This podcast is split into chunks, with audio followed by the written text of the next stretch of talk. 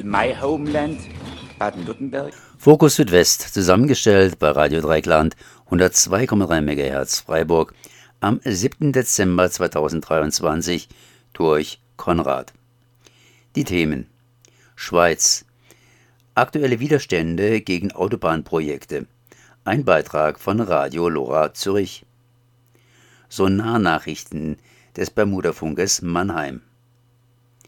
Aktivistin der letzten Generation vor dem Landgericht Freiburg von Radio Dreieckland.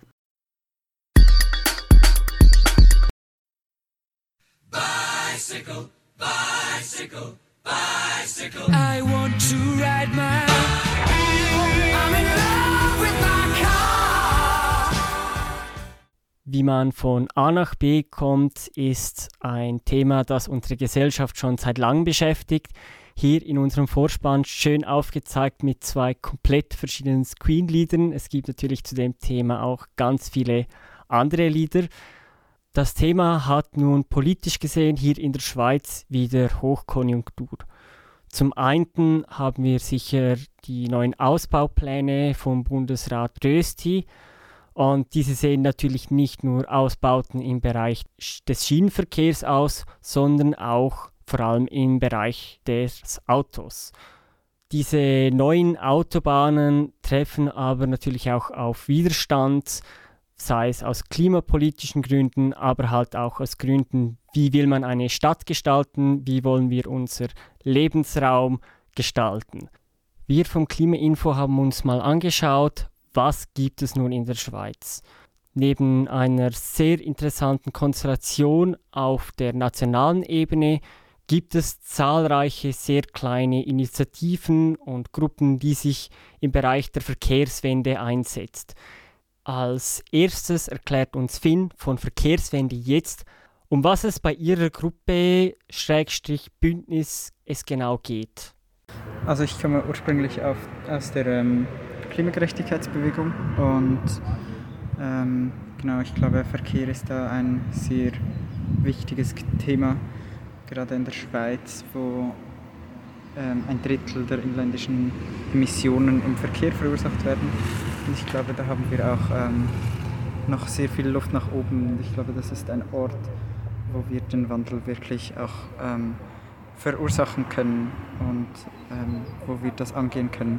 Und ich habe auf lokaler Ebene ähm, kämpfen wir gerade gegen ein äh, Autobahnprojekt äh, und da haben wir ja, dieses äh, Netzwerk Verkehrswende jetzt, also diese Bewegung, äh, die auf nationaler Ebene ist, äh, als sehr äh, bereichernd empfunden.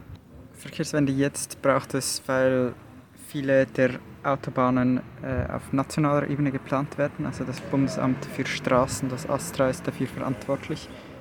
Äh, gleichzeitig bestehen die Nachteile oft auf lokaler Ebene und der Widerstand geschieht auf lokaler Ebene, was es äh, sehr schwierig macht, irgendetwas zu bewegen dann wirklich. Äh, wir haben zwei hauptsächliche Strategien. Äh, das eine ist, dass wir die Lokalgruppen vernetzen wollen. Und zum anderen wollen wir auch eine nationale Stimme sein für, für die lokalen Widerstände. Unsere Ziele ähm, ist, wie der Name auch sagt, eine Verkehrswende. Das heißt äh, eine Mobilität für alle, welche ökologisch ist, welche keine Luftverschmutzung und Lärm verursacht, welche ähm, Platz zum Leben gibt, welche die Sicherheit zum Radfahren bietet ähm, und all diese Aspekte. Wir wollen ja eine Mobilität, die alle mitnimmt und das auf eine Art und Weise, wie weder den Menschen noch dem Planeten geschadet wird. Als kleine Anmerkung, das Intro mit Finn ist etwas älter, daher beinhaltet es auch nicht die aktuellen Projekte.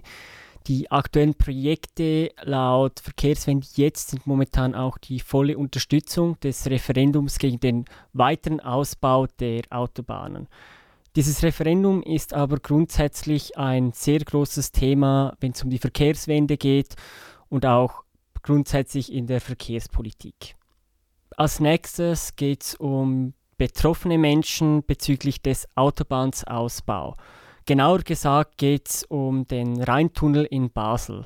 Aktivisten von Rheintunnel Nein haben uns genaueres erklärt.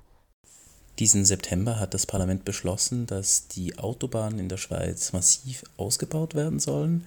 5,3 Milliarden Franken sollen dafür zur Verfügung stehen an sechs Standorten. Und das teuerste dieser Projekte soll in Basel umgesetzt werden. Das ist der sogenannte Rheintunnel. Das ist nicht nur ein einzelner Tunnel, sondern regelrechtes Tunnelsystem, das von Biersfelden unter dem Rhein am Badischen Bahnhof vorbei, teilweise noch gerade nach Deutschland oder auch zur Drei-Rosen-Brücke hin führen sollte und da eine Verdopplung der bisherigen Kapazität in Basel umgesetzt werden soll. Und wieso wehrt ihr euch gegen diese Ausbaupläne? Wir sind immer noch mitten in einer Klimakrise und es ist völlig klar, dass Autobahnen, die ja eine fossile Infrastruktur sind, dass man die zurückbauen muss und nicht ausbauen. Was man ausbauen muss, das sind die öffentlichen Verkehrsmittel. Doch da gehen die Preise nächstes Jahr wieder hoch. Und da sieht man, dass es ein völlig kriminelles Versagen ist, angesichts der Klimaziele jetzt hier noch die Autobahn auszubauen. Aber auch ganz konkret wird in Basel der Bau des Rheintunnels große Konsequenzen haben für Mensch, für Natur, für die Leute im Quartier. Während zehn Jahren soll beispielsweise die Drei-Rosenmatte, die einzige Grünfläche im Matthäusquartier, mit Baumaterial zugestellt werden. Und die Drei-Rosenmatte ist sowieso schon ständig Fokus der Polizei und der bürgerlichen Politik. Und wir möchten Grünflächen, wir möchten ein solidarisches Quartier und wir haben keine Lust auf Ausbau von Auto. Wir wollen stattdessen eine echte Verkehrswende, die kollektive Mobilität und nachhaltige Mobilität in den Vordergrund stellt. Mit wem arbeitet ihr zusammen im Kampf gegen den Rheintunnel? Es gibt die Allianz Nein zum Rheintunnel, bei dem verschiedene Organisationen und Parteien dabei sind, aber auch weitere Koordination mit anderen Aktivitäten. Einerseits zum äh, Sammeln des Referendums, aber auch jetzt für die Einsprachen. Hier ist es uns wichtig, dass wir nicht nur ähm, die Verbände und die Parteien dahinter haben, sondern auch ganz viele Anwohner erreichen, die dann auch eine Einsprache machen können. Dazu gibt es Haustürgespräche, es werden Flyer verteilt, es gibt eine Informationsveranstaltung, damit wirklich alle mitbekommen, was sie tun können. Und was bedeutet das Referendum für euch? Das Referendum unterstützen wir aus ganz pragmatischen Gründen. Ähm, es ist jetzt dran. Also jetzt ist die Zeit, wo Unterschriften gesammelt werden, noch bis 13. Januar, also auch gar nicht mehr so schrecklich lange. 50.000 Unterschriften müssen zusammenkommen, damit es dann zur Abstimmung kommt, möglicherweise im Juni, im Sommer nächsten Jahres. Und ähm, zusammen mit der Petition können da sehr viele Menschen mitmachen, ähm, egal wie alt, egal welchen Aufenthaltsstatus. Das ist schön daran. Und wir können viele Menschen ansprechen und eine Breite erzeugen dadurch. Das wiederum ähm, hilft dem, dem, dem lokalen Widerstand und hilft, ähm, das, das Thema überhaupt ins Bewusstsein der Menschen zu bringen. Und was sind eure nächsten Schritte? Jetzt haben wir noch Zeit bis zum 14. Dezember, die Einsprachen einzureichen. Ähm, da gibt es auf der Seite Nein zum Rheintunnel und auf der Seite Drei Rosen bleibt jeweils ein Online-Formular, das dort hinterlegt ist, in dem man sein, sein Interesse an einer Einsprache anmelden kann und seine persönliche Betroffenheit begründen kann. Persönliche Betroffenheit ist beispielsweise Lärm, Staub und Luftqualität, die abnimmt, eine Erhitzung durch den Wegfall der Grünfläche, Wegfall der Drei-Rosen-Anlage als häufig genutztem Erholungsraum. Das gleiche gilt auch für die 150 Familiengärten in Bisfelden, Spiel- und Sportplatz, der wegfällt, Einbußen für Geschäfte, Gebäudeschäden, Wertverminderung von Liegenschaften, Unvermietbarkeit von Wohnungen, Behinderung des Arbeitsweges und gefährliche Schulwege. Und wie sieht es in der Bewegung aus? Die Menschen in Basel haben die Klimagerechtigkeitsinitiative deutlich angenommen im letzten Jahr und sich damit zu klaren Klimazielen bekannt und auch gezeigt, dass sie einen starken Gestaltungswillen haben. Und ich glaube, das wird jetzt alles wieder sehr ähm, spürbar werden. Und wir spüren es auch jetzt schon, wie stark das Engagement ist. Es gibt ganz viele Ideen zu Aktionen, ganz viele Vorstellungen auch, wie ähm, die Stadt weiter gestaltet werden soll. Und ein Autobahntunnel gehört ganz klar nicht dazu. Weder ähm, auf die Wunschliste der Menschen in Basel, noch äh, passt es in die Klimaziele. Und ähm, ich glaube, da wird sich ein ganz starker Widerstand noch formieren. Wir sind ganz am Anfang erst. Und zuletzt natürlich auch ein Blick nach Zürich. Zürich selber ist nicht betroffen von weiteren Autobahnausbauten. Trotzdem gibt es in der Stadt Zürich Ideen für nachhaltigen Verkehr. Wir waren beim Brunch des Vereins Zürich Autofrei zu Besuch und konnten auch einige Fragen stellen.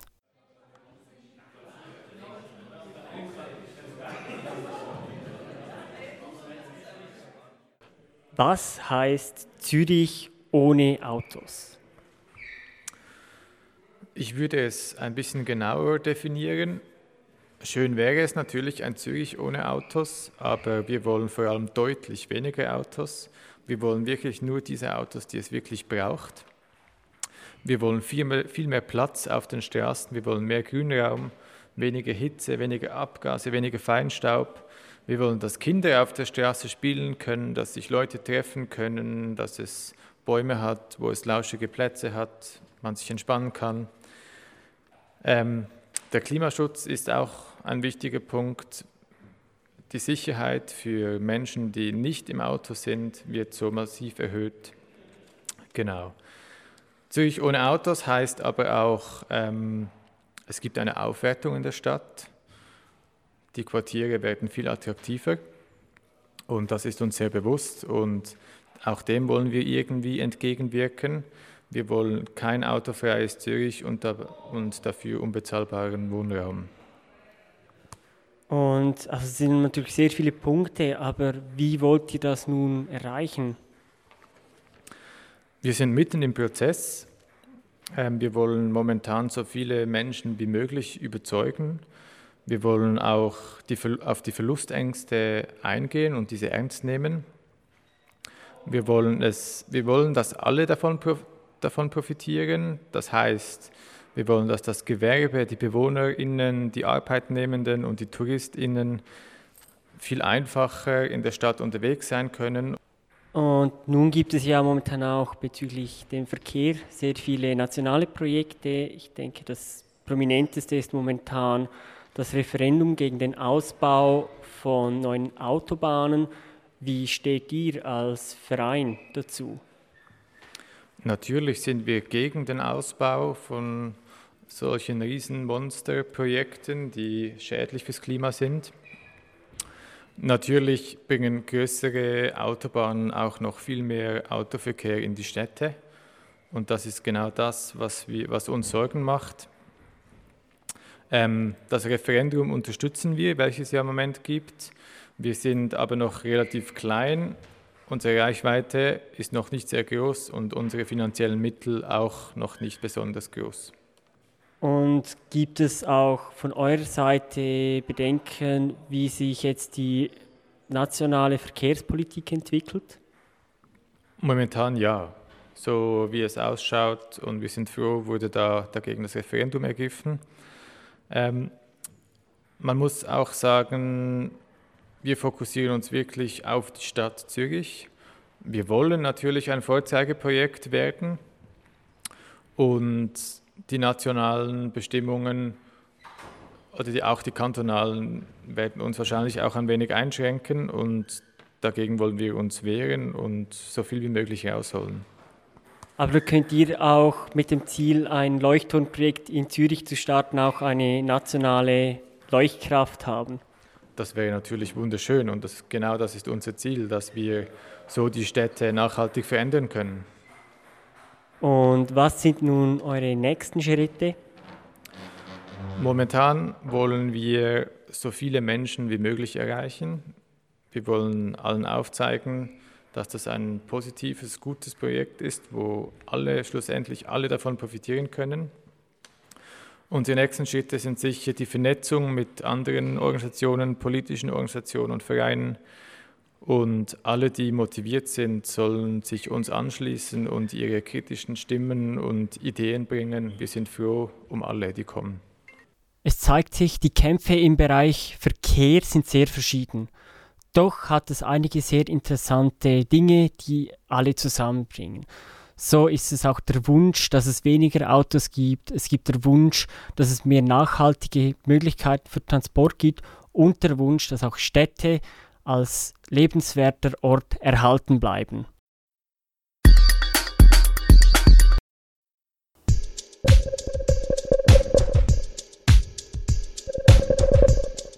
Der Betreiber der drei reichweitenstärksten Telegram-Kanäle für QAnon-Verschwörungsgläubige im deutschsprachigen Raum wurde in Ludwigshafen zur Bewährung verurteilt. Zitat Inhaltliche Abscheulichkeiten habe der Angeklagte Oliver L. verbreitet, sagt die Vorsitzende des Schöffengerichts am Amtsgericht in Ludwigshafen am Rhein und spricht von einer Zitat, Herabwürdigung der Menschen, die im Nationalsozialismus verfolgt und ermordet wurden. Jüdinnen und Juden seien von Oliver L. auf seinen Telegram-Kanälen entmenschlicht, der Holocaust geleugnet worden.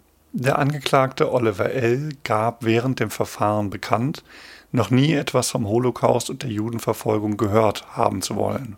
Bei Befragungen waren ihm das genaue Geburtsdatum von Adolf Hitler bekannt. Aufgrund des Urteils ist anzunehmen, dass er vor dem Gericht glaubhaft vermitteln konnte, von der Geschichte des Nationalsozialismus dennoch keine Ahnung gehabt zu haben. Zitat Für eine Bewährung müsste ich zwei Augen zudrücken, fand der Vertreter der Generalstaatsanwaltschaft. Dennoch verhängte das Gericht schlussendlich eine Bewährungsstrafe. Geständnis, Reue, die psychischen Folgen einer Krebsdiagnose sollen eine Persönlichkeitsveränderung bei Oliver L. bewirkt haben, was in eine verminderte Schuld- und Einsichtsfähigkeit geführt haben soll. Anwaltlich vertreten wurde Oliver L. von seinem Verteidiger Tobias Weißenborn, der auch schon andere Prominente wie Sucharit Bhakti und Rainer Vollmilch aus der Corona-Leugner- und Querdenker-Szene vor Gericht vertreten hat. Aufgrund der hohen Anzahl der FollowerInnen von 170.000 UserInnen können die drei Accounts nicht mehr vom Betreiber selbst gelöscht werden. Accounts mit dieser Reichweite können nur vom Telegram-Betreiber Pavel Durov selbst deaktiviert werden. Aktuell sind die Accounts immer noch aktiv. Obwohl nur noch alte Posts von Q7 4U, wie Oliver L. sich nannte, abrufbar sind, sind die FollowerInnen bis zum heutigen Datum geblieben. Mutmaßlich sind aus diesen Kreisen ebenso die 12.000 Euro gesammelt worden, um ihn während der Verhandlungen unterstützen zu können. Eventuell werden die Accounts momentan vom User Gaskunde weitergeführt, den Oliver L. schon während seiner aktiven Zeit die Administratorenrechte für die Kanäle übertragen hat.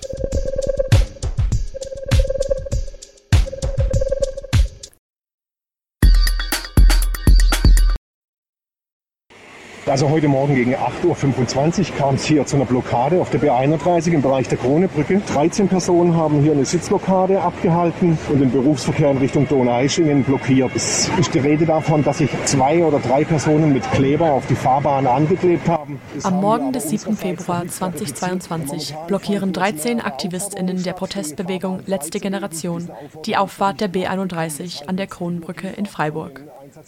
In Warnwesten und mit Bannern, auf denen Essen retten, Leben retten steht, bilden sie gegen 8.20 Uhr auf der Straße eine Menschenkette, damit die heranfahrenden Autos zum Stillstand kommen. In regelmäßigen Abständen setzen sich die Demonstrierenden auf die Straße. Vier davon kleben sich sogar an. Ihre Forderung? Die Verabschiedung eines neuen Lebensmittelgesetzes in Deutschland, das Supermärkte zur Weiterverteilung unverkaufter Lebensmittel verpflichtet. Etwa anderthalb Stunden halten die AktivistInnen die Stellung.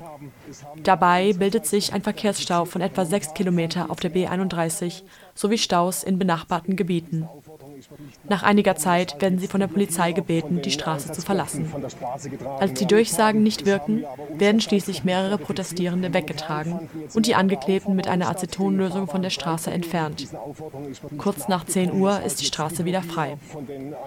Die Protestaktion ist die erste dieser Art in Freiburg. Seitdem hat es noch mindestens zehn Straßenblockaden der letzten Generation gegeben.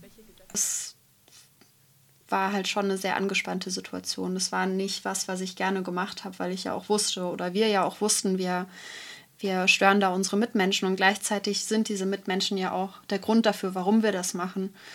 Ähm, genau, so waren die, die Gefühle gemischt von ähm, Anspannung bis Hoffnung. Eine der 13 AktivistInnen, die an diesem Februarmorgen auf der B31 für die Verabschiedung des neuen Gesetzes demonstrieren, ist die Freiburger Studentin Sina von der Heide, Sie forscht in ihrem Masterstudium zur Mensch-Umwelt-Beziehung und ist seit 2022 aktiv bei der letzten Generation.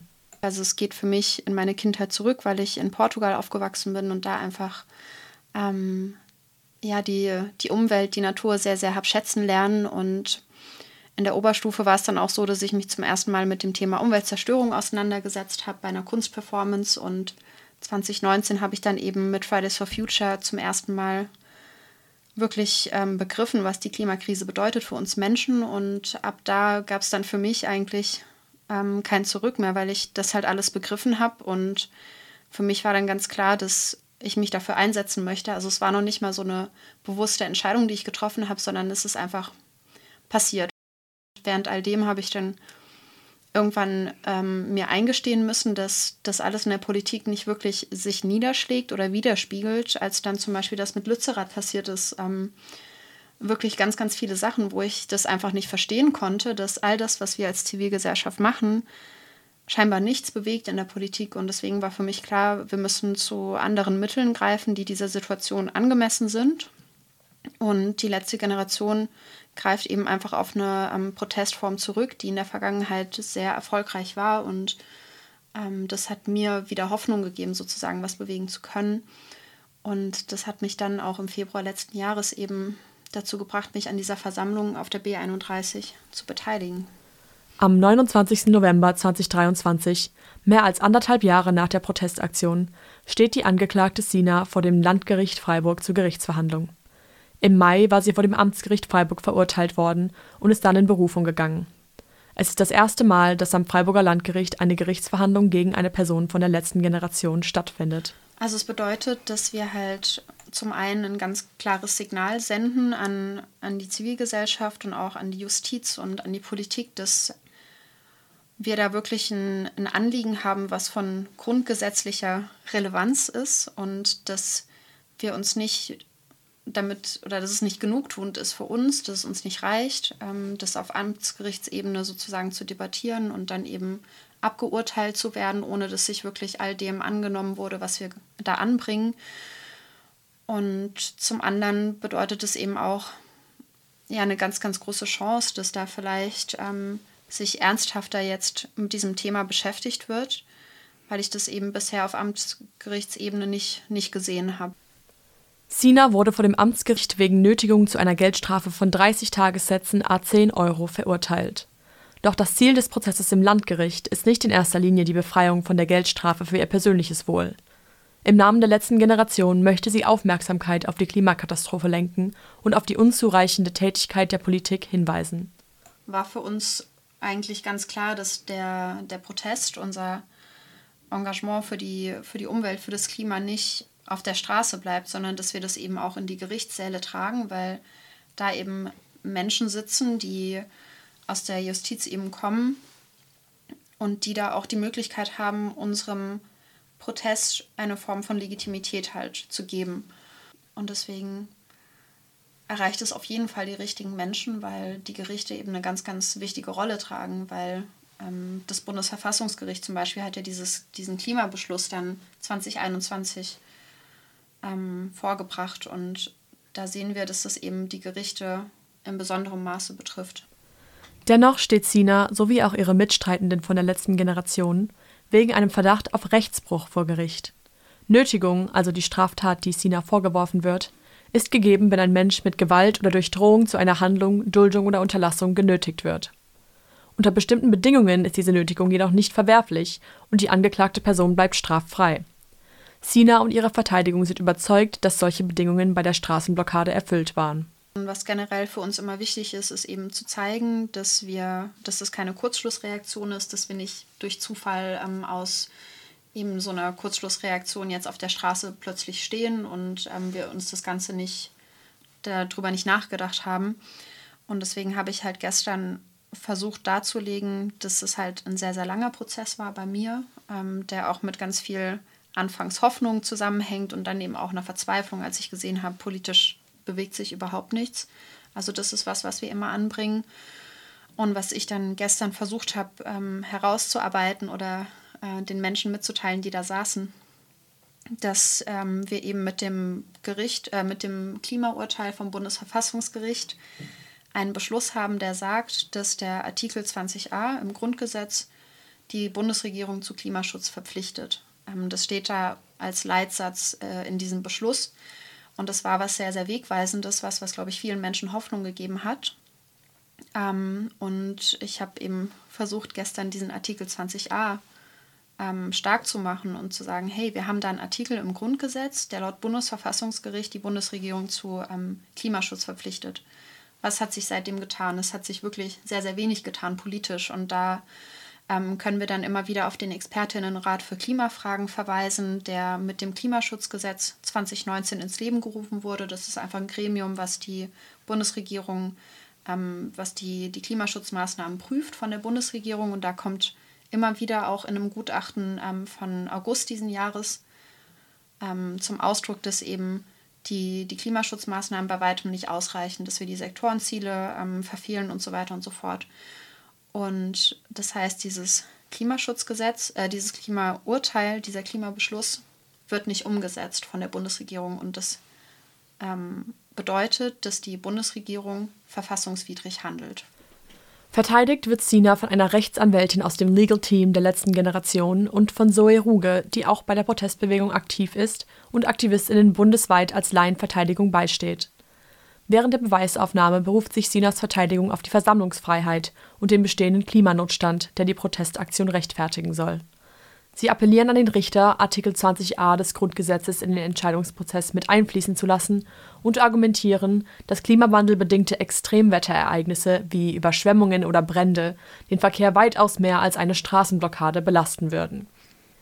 Während der Vernehmung erfragt das Gericht den zeitlichen Ablauf der Aktion und ob eine Rettungsgasse im Falle eines Notfalls hätte gebildet werden können.